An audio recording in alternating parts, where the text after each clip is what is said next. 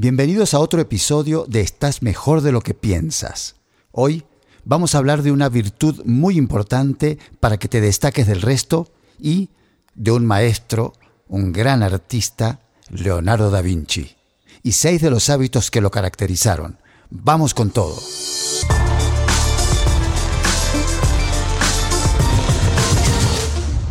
Tan solo este concepto te destaca del resto. Te ayuda a diferenciarte de los demás para superar lo bueno y alcanzar lo extraordinario. ¿Cuál crees que es una cualidad que destaca a los líderes magistrales de los demás? El denominador común de los Federer, Djokovic y Michael Jordan, Picasso, Leonardo da Vinci, Beethoven y Mozart, Nelson Mandela y la Madre Teresa, cada uno en su particular ámbito de influencia y liderazgo, además de ciertas cualidades naturales, es la disciplina, el empeño y la determinación para no conformarse con lo bueno y perseguir lo extraordinario. O sea que estos genios magistrales no llegaron a ser lo que fueron y son de un día para el otro. Tuvieron que practicar con mucha disciplina. Y lo hicieron con mucho empeño y la determinación para no conformarse con lo bueno y perseguir lo extraordinario. Además de seguir un sueño, un propósito y una visión, día a día se dedicaron a practicar, mejorar, perfeccionar para llegar a ser tan magistrales como lo fueron, y lo son los que aún siguen con nosotros. Lee sus historias para inspirarte y que te sirvan como un estándar, un ejemplo a recordar. No solo hace falta talento y visión para destacarse, sino que también hace falta disciplina y mucha.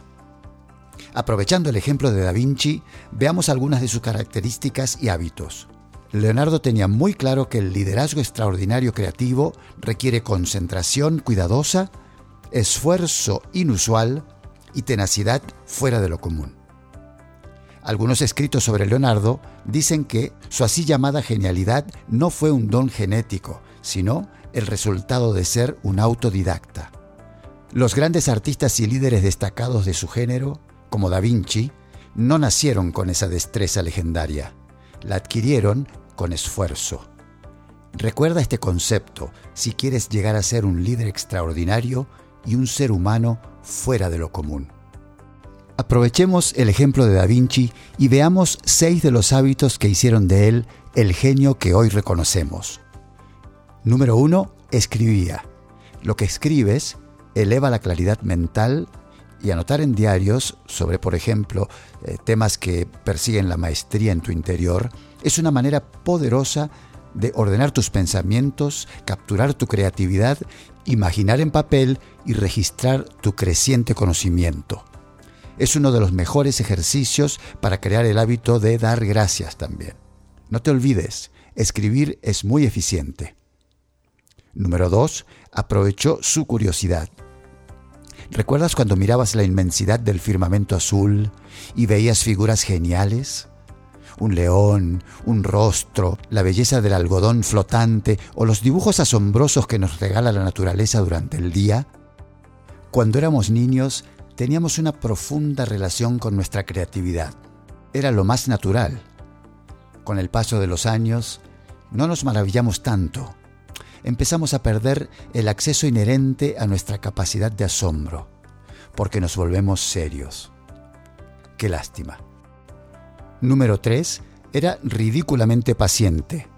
Una virtud típica de los grandes artistas es la paciencia. Cuando Leonardo estaba creando la última cena, su hábito era sentarse frente a la obra por un largo periodo de tiempo a mirar la pintura. Contemplaba el todo y los complejos matices, los detalles, y luego se levantaba hacia un solo trazo y se alejaba de nuevo. A veces durante semanas. Yo que soy músico, es lo mismo. Practicar las escalas, los acordes, la combinación de acordes, el estilo que quieres mejorar o perfeccionar, requiere muchísima paciencia, la verdad. Y determinación, por supuesto, constancia Pero bueno, ese era el número 3. El número 4 es que combinaba múltiples disciplinas. Da Vinci combinó su conocimiento de aeronáutica con el conocimiento de las artes, sus estudios de ingeniería y su dedicación a la escultura.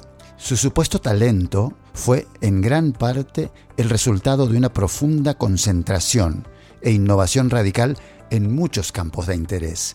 Estudiar muchas disciplinas te permite descubrir cosas que pocos pueden ver. Te repito, estudiar muchas disciplinas te permite descubrir cosas que pocos pueden ver. Existe la escuela de que debes concentrarte solo en una cosa y nada está escrito en piedra, por así decirlo, ¿no? Es decir, todo depende de qué es lo que mejor te funcione a ti, que es un concepto fundamental.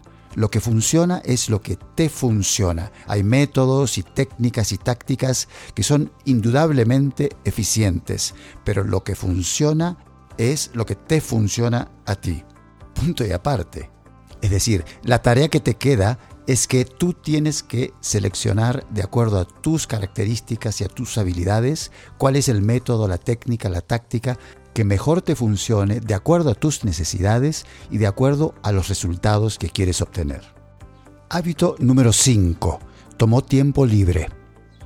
Da Vinci, este asombroso genio, una vez escribió, las personas con genialidad inusual a veces logran más cuando trabajan menos.